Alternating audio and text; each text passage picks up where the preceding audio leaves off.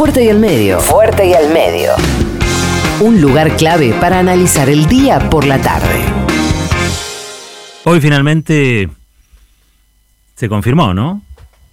Anoche dimos, me parece, este, la, la información correcta. Se presentaba finalmente el impuesto a la, a la riqueza bajo otro nombre ahora, ¿no? El aporte solidario extraordinario.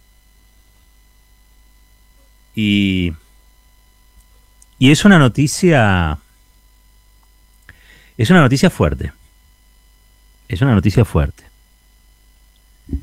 Es una noticia fuerte porque involucra, entre otras cosas, este, una decisión que parte de Máximo Kirchner, involucra al presidente, a Carlos Herrer como, también este, promotor de la, de la norma o de la legislación. Y algún día, imagino yo, y algún día, imagino yo, se conocerá la historia, la historia detrás de esta norma y por qué se demoró desde el anuncio hasta que finalmente entró en la Cámara Baja. Imagino yo que esta norma o este proyecto debe haber tenido o debe haber sufrido un feroz lobby de aquellos que pueden hacer lobby, tratando bajo amenazas, si se quiere, de denuncias, de, lo que sea, tratando de este, podarla y hasta en un momento ya abiertamente, ¿no? Los, diarios de la Asociación Empresaria Argentina, Clarín Nación, postularon a través de muchos de sus voceros, de sus comunicadores, que no tenía que ser un aporte este, extraordinario, sino que tenían que ser anticipo de pagos de impuestos a futuro, es decir, un aporte solidario de onda, filantrópico, de los multimillonarios de la Argentina, que en el futuro ellos pudieran descontar del pago de impuestos. Es decir, ellos ponían una plata, adelantaban una plata que es una plata de todo. La plata de los impuestos. Esta es, muy interesante, porque la plata de los impuestos dejan de ser de aquellos que la consideran parte de su patrimonio pasan a ser de los impuestos. Y una vez que son de los impuestos, pasan a ser del fisco. Y el fisco es el Estado. Y el Estado somos todos. Y todas. Entonces ellos querían hacer filantropía con la plata de todos y de todas. Bueno, no va a ocurrir eso. Es un impuesto extraordinario por única vez, se le llama fondo solidario, entiendo yo, para bajar un poco la tensión. Tensión va a haber igual, porque el antecedente que esto va a generar es que en una situación de emergencia como la que vivimos, en una situación donde el trabajo y la producción sufren mucho, y está sufriendo mucho el trabajo y la producción, donde la pandemia azota con toda su crueldad, hay un Estado que dice, a ver, Casi siempre en estas situaciones este, los más vulnerados se tienen que apretar el cinturón. Esta vez, esta vez para tener autoridad este, moral, vamos a tratar de que los dueños del poder y del dinero de este país, los que se han beneficiado al fin de cuentas con las políticas de los últimos cuatro años, eh, pasen a contribuir con algo que es nimio, sinceramente es nimio. Eh, pero por supuesto a nadie le gusta pagar impuestos, y yo diría, a nadie le gusta pagar impuestos, pero mucho menos a los multimillonarios. Es, es rara, es una cabeza extraña. La de los multimillonarios es una cabeza extraña, porque yo he escuchado este, versiones en la que este, los que van a ser finalmente alcanzados por esta, por esta ley, si es que se vota, porque ojo, está puesta a disposición del debate en el Parlamento, y si es que se vota finalmente, los que eventualmente serían alcanzados eh, han este, esgrimido todo tipo de argumentos, ¿no? que es una exacción ilegal, que es una confiscación, que el Estado va por el patrimonio, por la propiedad privada. Bueno, toda una serie de cosas que en los hechos no se verifican y que este, de algún modo u otro reflejan este, cierta óptica, ¿no? al fin de cuentas ideológica, sobre lo que es la propiedad, lo que es eh, un impuesto, lo que es la solidaridad, lo que es, al fin de cuentas, lo extraordinario del tiempo y el momento horrible que estamos pasando. Disculpen la palabra, yo sé que es fuerte, yo sé que es fuerte, pero mm, el que esté contento con esto, que haga una marcha que haga una marcha terraplanista, digamos, no. Es, imposible. Nadie este, con dos dedos de frente es hincha de la cuarentena. Pero sí es cierto que con dos dedos de frente uno sobreentiende que es, al fin de cuentas, este instrumento sanitario el más eficaz y ha sido el más eficaz para ralentizar el, contagio del coronavirus. Y me parece que eh, no solo ha sido una, medida acertada, también me lleva a pensar que a veces lo que es acertado también puede molestar. Y sí, y sí.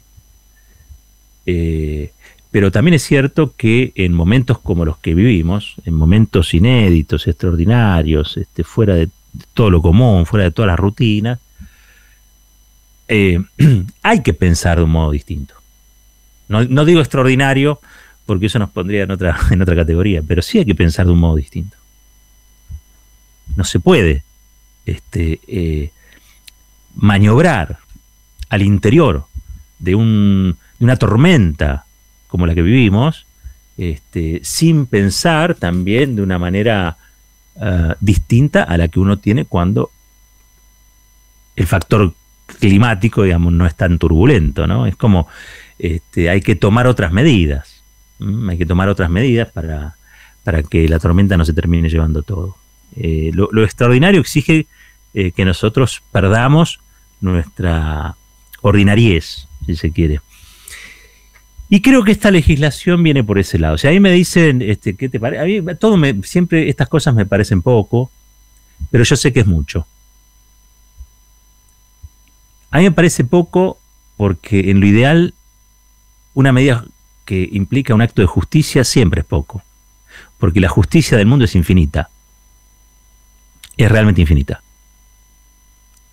Pero por el otro lado, sé que es mucho, porque la correlación de fuerzas que hay hace que esto sea una medida realmente audaz, corajuda, que se mete con aquellos que son poder de verdad, porque saben que el Frente de Todos va a gobernar o cuatro años u ocho años. Pero muy probablemente en ese periodo, que va a ser la, vida, el lapso vital del Frente de Todos como gobierno, las grandes corporaciones en Argentina siguen siendo las mismas. Cambiará quizá algún CEO, cambiará algún accionista, habrá una fusión, entrará algún capital, pero las grandes corporaciones van a seguir siendo las mismas. Salvo que algún día el, Estado decida otra cosa, Techín va a seguir siendo Techín, Arco va a seguir siendo Arco, Clarín va a seguir siendo Clarín. Más grandes, más chicas. Habrá que ver qué sucede con el DNU que planteó el presidente eh, en relación a las telecomunicaciones para congelar tarifas, a ver qué deriva tiene ese DNU. Si, si desemboca también en alguna cosa en defensa de la competencia. Uno no, no, no sabe. ¿Por qué no sabe? Porque el que te diga que sabe lo que va a pasar el año que viene, todos podemos intuir, proyectar, pero mm, los profetas se acabaron. Se pueden trazar escenarios, se pueden este, imaginar situaciones, eh, pero hoy todo es motivo de, incerteza. Lo que no es una incerteza, y con esto voy entrando a la segunda parte de este comentario, yo no, no es una editorial, sino que es un comentario, es que el tema de la pandemia está muy complicado. El fondo este, solidario extraordinario que va a juntar algo así como 3.000 o 4.000 millones de, dólares, eh, va a estar eh, eh, enteramente destinado a las cuestiones de política sanitaria, infraestructura, luz, gas, bueno, y varias cosas más que están ligados a, las, este, a los problemas que generó la pandemia, y tratar de subsanarlos con ese dinero extraordinario. Los números vienen muy complicados. Esto confirma algo que alguna vez explicamos sobre que de la pandemia se entra y se sale, mejor dicho, de la cuarentena se entra y se sale, porque se avanza y se retrocede. No hay este, una salida lineal, no hay una evolución lineal este, de, la pandemia. Lo que hay, y, y, todos verán, es que vos tenés controlada una situación y se te descontrola la otra.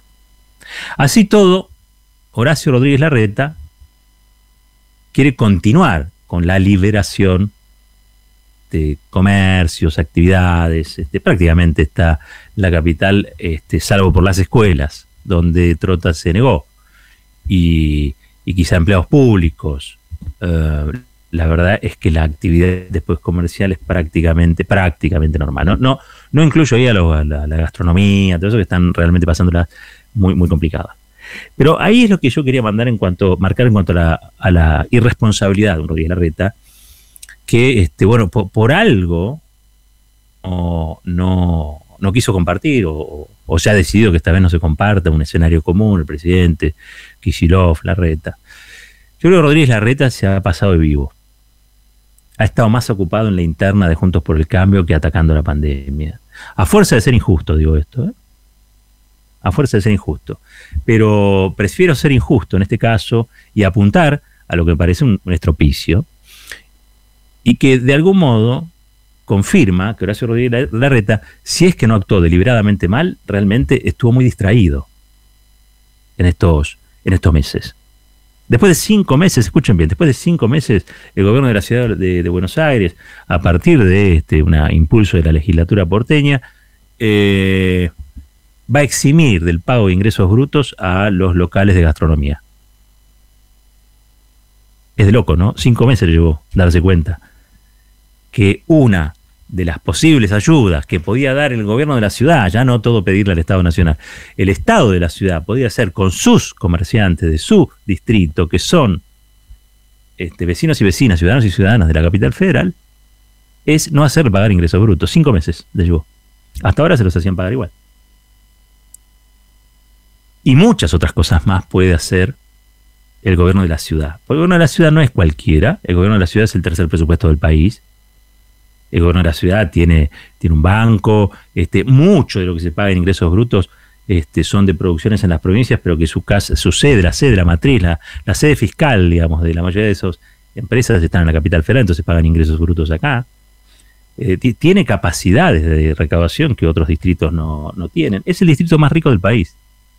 Y cinco meses después, Rodríguez Larreta se dio cuenta que había que pagar, que había que dejarle de, exigirle a los locales de gastronomía que están volteadísimos, si ustedes lo ven, no estoy inventando nada, ¿eh? hacen takeaway, mandan a domicilio, están volteadísimos, recién ahora se les ocurrió que podía hacer eso. Creo que pueden hacer muchas cosas más, pero eso te marca algo. ¿En qué están pensando? ¿En qué estaba pensando Rodríguez Larreta y su equipo? Yo creo que, insisto, están jugando la interna, están jugando la interna de Juntos por el Cambio con Macri. Por un lado Rodríguez Larreta, por otro lado Macri. Y ocupan su tiempo en eso. Uno juega al golf desde Ginebra y trata de llamar a la desobediencia civil en las calles de la ciudad de Buenos Aires. El otro posa un poco más de serio, pero en el fondo cree, en el fondo cree, que este, esto se va a resolver como se resolvió en Brasil o en los Estados Unidos. Cuando vemos los resultados que ha tenido el manejo barbárico de la pandemia en manos de Bolsonaro o en manos de Trump. No, ellos dicen, no, pero hay que abrir, abrir, abrir, abrir. La verdad, este, eh, yo creo que es todo lo contrario, hay que evitar la mayor este, circulación posible. Si usted abre locales en capital, esos locales demandan mano de obra que tiene que venir de la provincia de Buenos Aires. ¿Qué, qué, otra? Qué, misterio? ¿no? Eh, no, no, no estamos siendo Einstein cuando decimos esto. Y que a mayor circulación de personas, que circula el virus. No, no creo que a esta altura haya que ser este, un científico para decir esto. Me parece que es de sentido común. Y creo yo que en eso la, vamos a decir, la distracción de Horacio Rodríguez Larreta, este, ha pecado de barbárica. Porque hoy realmente hay una fuerte preocupación, el presidente está muy preocupado, porque así como se irradió desde la ciudad de Buenos Aires al primero, segundo y tercer cordón bonaerense, ahora todo eso empieza a impactar en el resto del país y provincias que no tenían casos o tenían muy poquitos o los niveles de circulación eran leves o, los niveles de contagiosidad eran leves, bueno, cada vez aparecen más focos. Y esos focos ponen en riesgo todavía a más gente. Hoy hablaba con un médico de la matanza. Y estaba muy preocupado. Porque dice, mira, llegamos a este momento, que es un momento este, mm, donde vemos que hay mucha demanda, ¿no? Y hoy capaz que tenés una cama, hoy, o un respirador. Lo que no tenés es enfermeros, enfermeras, médicos, médicas, porque estamos agotadísimos, estrés, este, hay gente que este, cae desmayada, hay gente que se contagia, que tiene que aislarse. Eh, claro, ahí ha habido un error enorme, ¿no? En cuanto a la comunicación. Y, no, y no quiero caerle como habitualmente se le cae a todos, ¿no? Porque todo, sería un problema de la comunicación, no, pero sí es cierto que este, se perdió el, timing de los primeros meses donde vos sumaste a un sector de la comunicación concentrada a la épica de la unidad contra la pandemia. Y, y como veían que en Francia aplaudía, ni en Italia aplaudía, ni en España aplaudía, acá la clase media, un sector de la clase media, perdón, salía y aplaudía también, y, y todos éramos, este, todos somos este, médicos y todos somos enfermeras, y eso fue hasta el mes y medio de la cuarentena. Un día se empezó a, girar en el aire como una moneda y empezó a convertirse en otra cosa. Hoy yo podría decir que hay una especie de desidia generalizada, no, no total, pero sí generalizada, indolencia, es decir, que no te duele el dolor del otro, este, y sí, enormemente, y eso sí estoy convencido, enormemente un montón de gente que pasivamente respeta la política sanitaria y hace lo imposible ¿eh? este, para que el virus no, se propague. Y lo imposible, ya siempre dijimos, ¿no? Son tres o cuatro cositas, el distanciamiento, el barbijo, el alcohol en gel, el lavado de manos, todo eso ayuda y mucho, y uno lo ve cuando sale, ve, identifica rápidamente a la gente responsable del irresponsable. A cualquiera le debe haber pasado, ¿no? Bueno, lo que se perdió ahí sí es en términos de, lucha contra, contra, el virus, es sostener una vez que el Poder Económico empezó a tratar de horadar la cuarentena ¿eh? Eh, para que volviera la actividad económica y, que los, de los muertos se encargue el gobierno, porque es así, así lo piensan. Bueno, los, medios concentrados se alinearon en la perforación cotidiana de la cuarentena. Y fueron bajando este, eh, cotidianamente la percepción del riesgo. Y fíjate cómo terminaron todos los comunicadores que hacían esto, todos contagiados, todos contagiados. Y ojalá que a ninguno le pase nada raro. Ahora, el problema no es que ellos zafen, pues yo ya voy a ver, a uno que dice, no, pero mira, al final yo me enfermé, tuve todos estos días, zafé, no era tan grave, tuve fiebre un día, ¿no? Que eh, dicen esas cosas. El problema es que cuando están en esa situación y zafan, en el medio, expusieron al enfermero, a la enfermera que le sacó la sangre, este, a que pasó a limpiar, em, o sea, expusieron a un montón de otra gente que quizás no tengan esa misma suerte, o porque no tengan esa inmunidad, o porque tengan una enfermedad prevalente, o porque este, justo ese día, justo ese día se contagió. Pero esos comunicadores fueron también eh, en un modo el ariete ¿eh? de lo que ha sido la relajación que hoy advertimos y que explica, explica la preocupación enorme tanto del presidente como de Axel Kisilov por lo que viene ocurriendo y sucediendo. Y en la cabecita, Horacio Rodríguez Larreta, en este contexto, quería mandar a 6.000 pibes que no tienen conectividad a las escuelas y a los maestros también. Como si no tuviésemos ya problemas, este, quería sumar este, alguno, alguno más. Como ven, todo tiene que ver con todo en un punto y me parece que es este, muy razonable, muy razonable, eh, que estén preocupados, tanto el presidente como el gobernador, porque uno conoce sus trayectorias, claramente conoce sus trayectorias, y me parece que para ellos este, juzgarían imperdonable que se le vaya de las manos la situación, porque se estuvieron preparando, porque han entregado horas, porque han este, tomado las riendas del asunto, no es que se desentendieron. Pero claro, lo que era el foco que irradiaba tuvo una actitud totalmente displicente. Y el responsable se llama Horacio Rodríguez Larreta. ¿Por qué? Porque una cosa es ser displicente con cualquier cosa y otra cosa es ser displicente en el marco de una pandemia. Esta es la realidad. Ahora, ya están diputados y empieza a debatirse lo que se denominaba el impuesto a las riquezas y ahora llama Fondo Solidario Extraordinario, pero que va a ser una este, discusión muy interesante en el marco del Parlamento, este, que es el lugar donde se discuten las cosas, pero también va a exponer las miserias de muchos.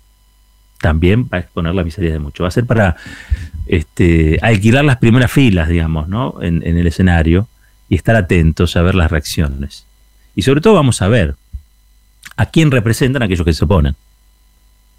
A quién representan aquellos que se oponen. Porque saben que, este, creo que lo decíamos ayer o lo decimos hoy, si afecta mínimamente a un universo, este impuesto es a 12.100 personas, 12.140 creo.